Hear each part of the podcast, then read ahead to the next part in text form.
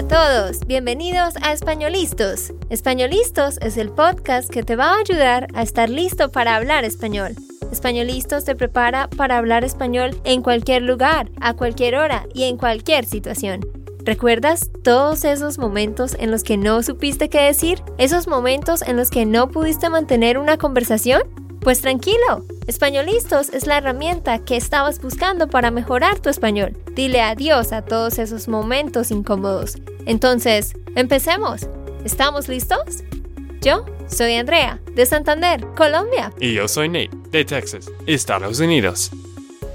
En el episodio de hoy vamos a contarles de algo bien interesante también que uno de ustedes nos escribió y nos dio esta muy buena idea de ¿por qué no hablar de la pequeña y resumida historia de cada uno de los países aquí en Latinoamérica? O no de cada uno, pero de los más importantes, de los más conocidos.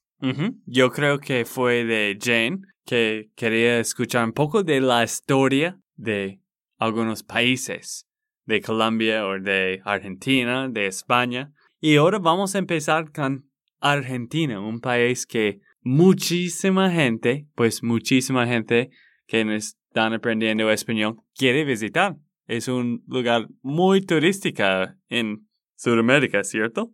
Ajá, es uno de los lugares más, más turísticos en Latinoamérica. Entonces, si ustedes ya han visitado Argentina o si piensan venir a visitarla en algún momento, pues qué bueno que conozcan un poco sobre la historia de este país, sobre qué es lo que está detrás de todo lo que conocemos hoy como lo que es Argentina.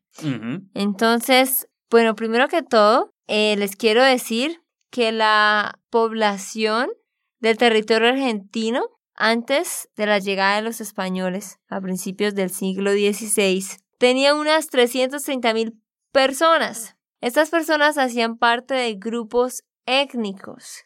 Grupos étnicos son los que, Nate. ¿Cómo explico? Ah, yo no sé. Grupos étnicos son los mismos indígenas. Ah, ok. Entonces, los habitantes del noroeste y de las sierras centrales eran agricultores, mientras que el resto del territorio estaba ocupado por grupos de cazadores recolectores. Entonces, esto para que sepan qué fue lo que hubo antes, hace muchísimo tiempo atrás, en lo que hoy en día es Argentina. Entonces, vamos a hacer un recorrido conciso de hechos específicos que pasaron, los cuales fueron marcando lo que fue como la independencia de Argentina. Entonces, les quiero contar que a principios del año 1500, antes de que existiera Argentina, los conquistadores llegaron de España buscando oro, plata y otros tesoros. El primer explorador que visitó la isla fue Juan Díaz de Solís. Él buscaba un paso por el suroeste hacia las Indias Orientales y entró en el Río de la Plata, que hoy en día sirve de frontera entre Argentina y Paraguay. Y este hombre reclamó la región en nombre de España. ¿Y qué pasó después de eso? Este hombre murió en una pelea con nativos en 1516. Exactamente, entonces fue un hombre que no, pues no pudo perdurar. Eso fue en el año 1500, él murió en 1516 y luego en el año 1520, Fernando de Magallanes hizo una parada en la punta de Sudamérica mientras estaba en uno de sus viajes alrededor del mundo. Pero este hombre también, Magallanes, también murió durante el viaje. ¿Listo? Entonces íbamos en 1520. Ahora, ¿qué pasó en 1526? Sebastián Cabo llegó en 1526 y él fue quien le puso este hombre al río. este nombre. Ah, este, este nombre. No puedo leer. El río de la Plata fue nombrado por él, con la esperanza de que este río le diera riqueza. Cabo no encontró riquezas ni tesoros, pero por lo menos regresó a casa a salvo. Ajá, exactamente. Y a pesar de que los exploradores españoles no encontraron riquezas, reclamaron la tierra pues para su rey. Así que, escuchen muy bien esto, por 300 años Argentina, junto con la mayoría de Sudamérica, fue colonizada por España. Estaban bajo el régimen de España. ¿Y qué pasó después, Nate? Pues pasaron muchos años y miles de españoles colonos llegaron para construir casas, fuertes, minas y puertos, como todos los países en Sudamérica, ¿cierto? Ellos estaban conquistando y explorando y ¿Cómo se llama? ah, colonizando. Colonizando, sí, difícil palabra. es una palabra difícil, sí, sí, sí. Sí, por eso esto que estamos hablando es precisamente sobre eso, sobre cómo fue la colonización, sobre cómo fue todo ese proceso. Listo, ahora hablemos eh, sobre la fundación de la primera ciudad en Argentina. Entonces les había hablado por último sobre el año 1526, pero ahora vamos a movernos 10 años más tarde, en el año 1536. Un hombre llamado Pedro de Mendoza fundó Santa María de los Buenos Aires, que fue la primera ciudad argentina. Pero había tanta hambre que esa hambre acabó con Mendoza y su gente.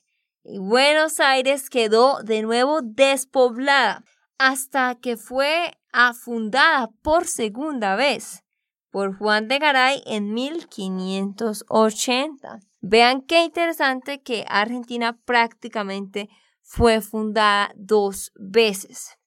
Algo interesante es que Argentina perteneció al virreinato de Perú por un tiempo.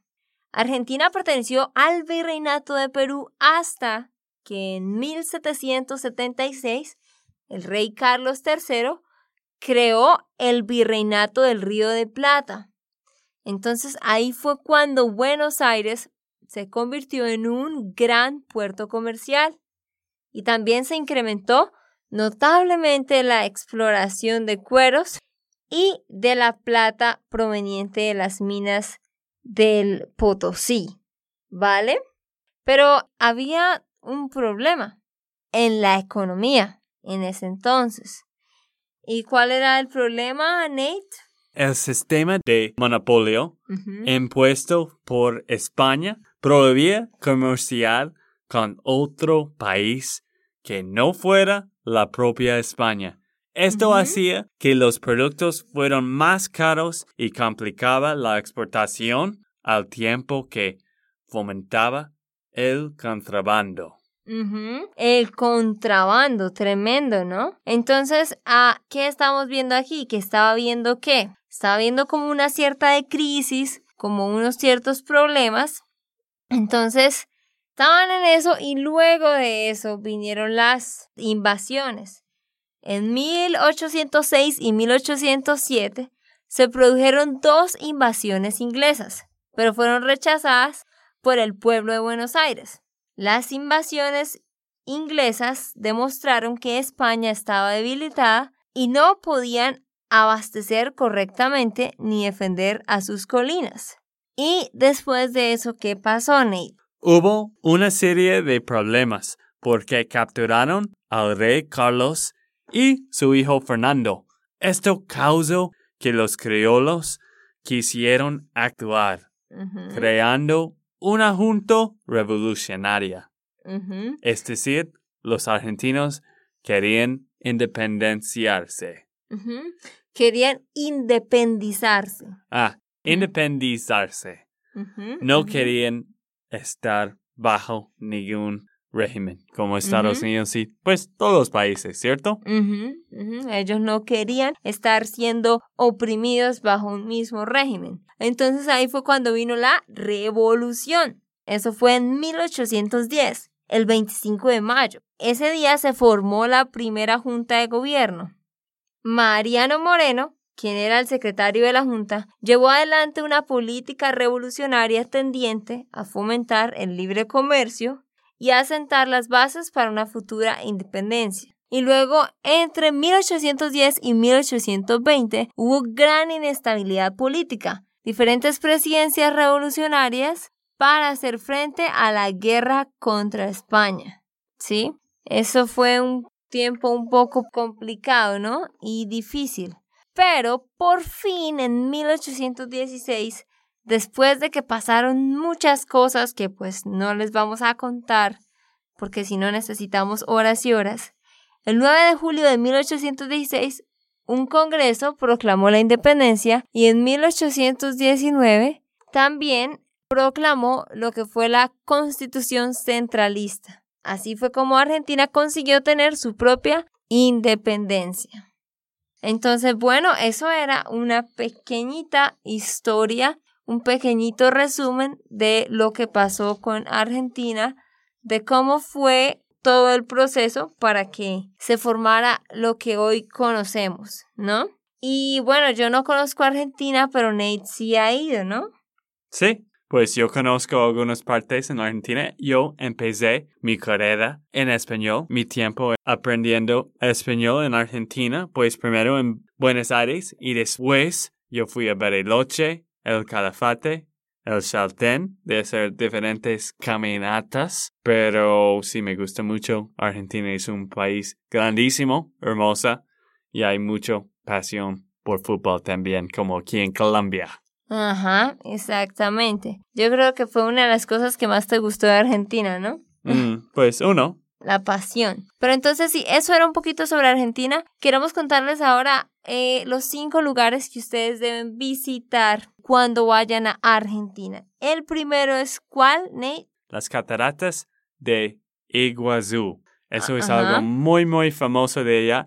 Está en la frontera de Argentina y Brasil. Y creo que son muchísimo más grandes que las cataratas de Niagara en Nueva York.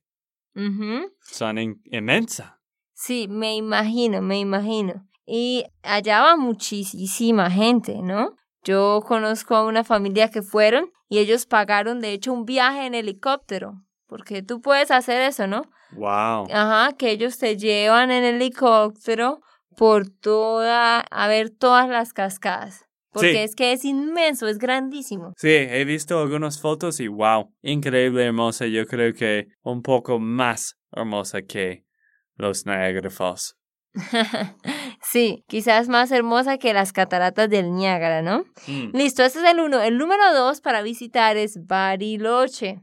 Bariloche es el epicentro turístico por excelencia de la Patagonia. Bariloche, tú fuiste allá, ¿no? Sí, claro. Sí, ellos dicen que es una pequeña Suiza.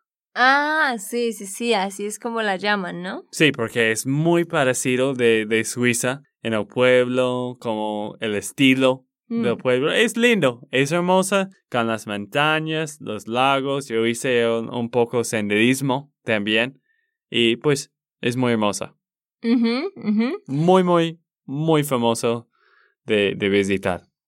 Entonces, realmente visitar Bariloche requiere al menos de una semana para recorrerla y, y poder ver los puntos más destacados. Pero algo que les iba a decir es que eh, en invierno se convierte en un centro de esquí.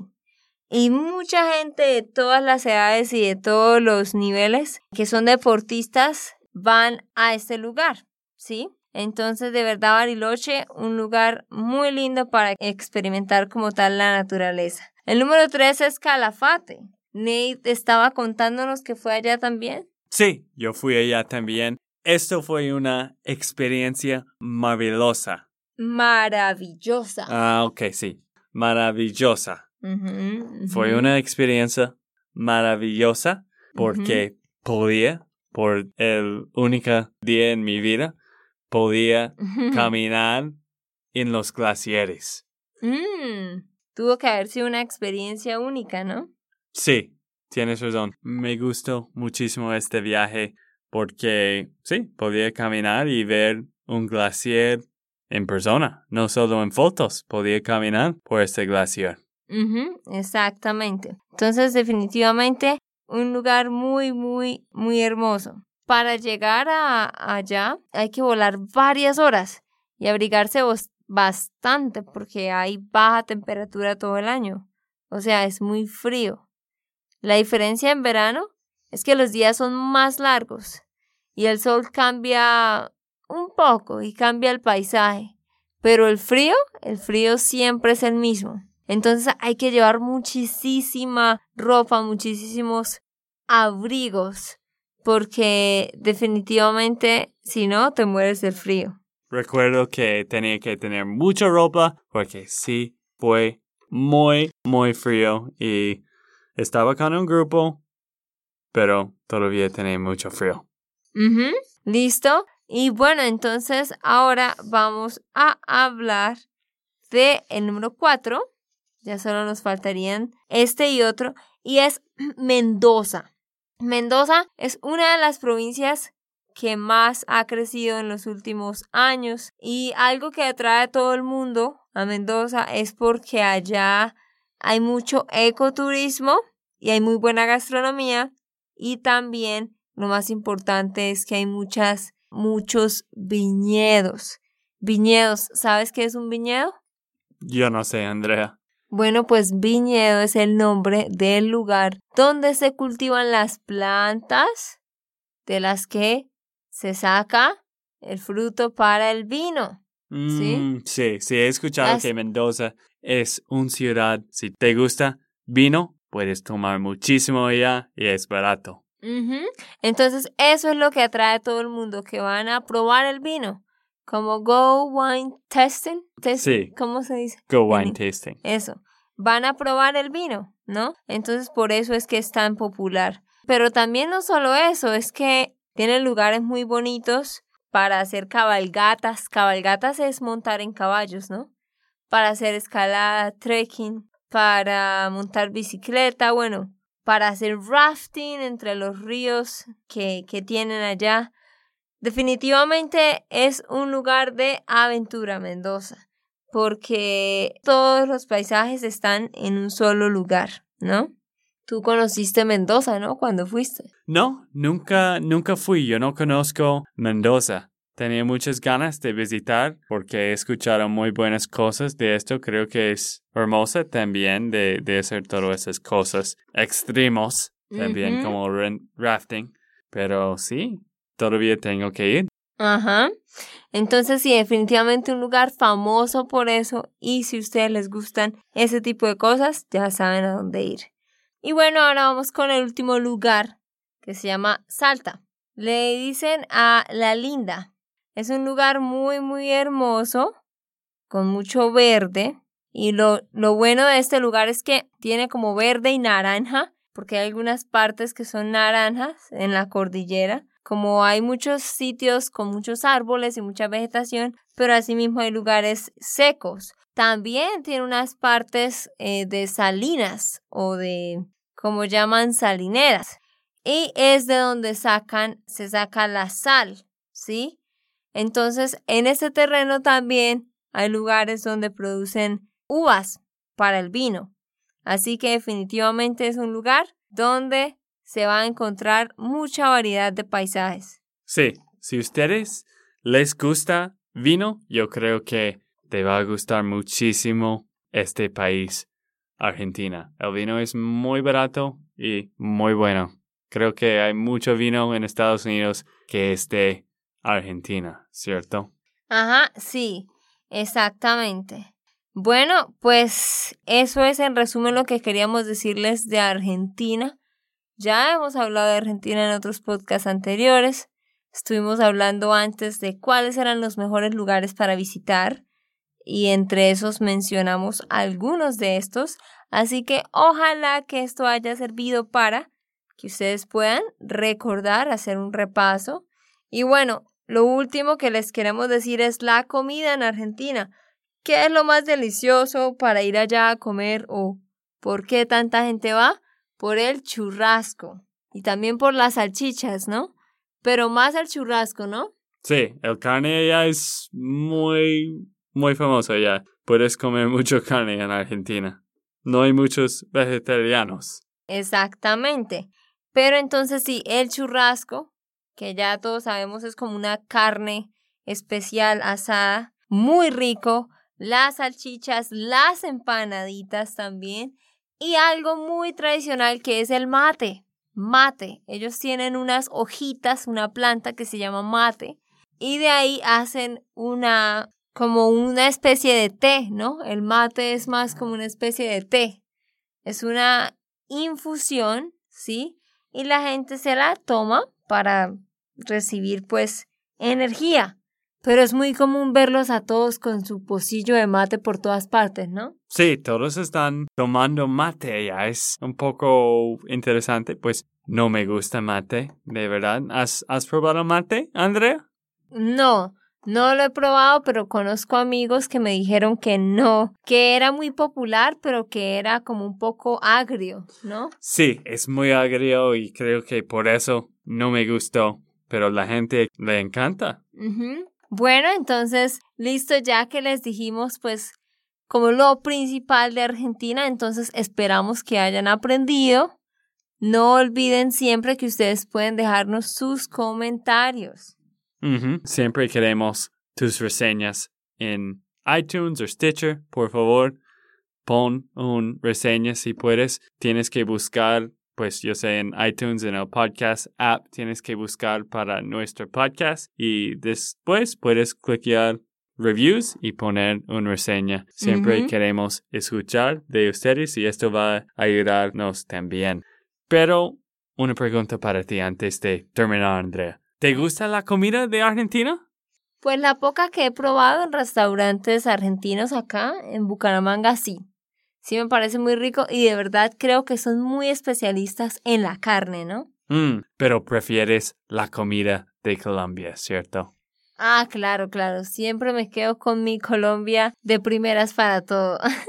ok, listo. Bueno, entonces ya saben, dejen sus comentarios, díganos qué otros temas quieren y estén pendientes siempre de su correo cuando nosotros les mandamos las cartas cada semana, ¿vale? Ok, esto fue todo por el episodio de hoy. Esperamos que les haya gustado y que hayan aprendido. Y recuerda, si sientes que estás listo para aprender español, solo da un clic en Español Listos. No olvides dejar tus comentarios de lo que te gustó y los temas que quieres que tratemos. Suscríbete y déjanos tus reseñas. Españolistos les dice chao chao y hasta, la próxima.